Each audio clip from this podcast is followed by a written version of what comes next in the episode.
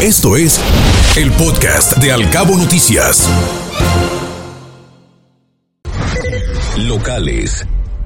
Protección Civil dio a conocer la lista de los ciclones tropicales que nos podrían impactar esta temporada ciclónica que inició el pasado 15 de mayo.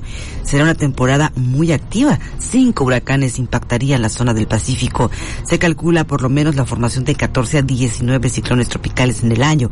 Hay probabilidades que uno de ellos afecte directamente a los cabos, así lo comenta la directora de Protección Civil, Leticia Rivera. Más de 24 mil toneladas de desechos se han retirado de los arroyos de los cabos al inicio de esta temporada ciclónica. La mayoría de ellos son materiales de construcción, así lo precisó el director general de Servicios Públicos, Leonel Leiva y se agudiza la erradicación del mosco transmisor del dengue, chikungunya y zika durante esta temporada que se aproxima de lluvias aquí en Los Cabos. Acciones como patio limpio o descacharrización eliminan al mosco transmisor de esas enfermedades, así lo comenta el jefe de la jurisdicción sanitaria, Ulises Melendres.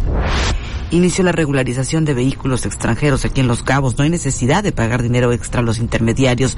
Así lo asegura Clarisa Villarreal, quien es la directora general de fiscalización aduanera del gobierno estatal. Mortal indiferencia de las constructoras que trasladan personal en vehículos de carga, afirma el cuerpo de bomberos de Cabo San Lucas. Ausente la autoridad pero debería sancionar a las empresas que llevan como carga a personas en cajas de redilas y vehículos de plataforma, así lo indicó el comandante Juan Carvajal. Y sepulta la inflación, la capacidad de crecer o mejorar en los negocios de los cabos, dice la Canaco.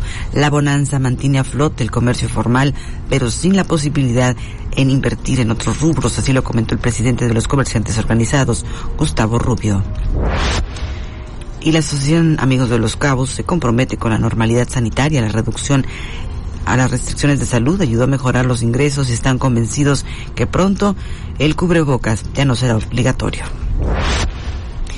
y pide la Crocs que intervengan las autoridades y no permitan que los trabajadores los lleven en carros sardina. Precisamente unas cinco mil personas laboran en la industria de la construcción en obras que se realizan al lado del corredor turístico, así lo dijo el comisionado del Sindicato de la Industria de la Construcción Croquista, Noé Juárez. Escuche Al Cabo Noticias de 7 a 9 de la mañana con la información más importante de los cabos, México y el mundo por Cabo Mil Radio 96.3. Siempre contigo.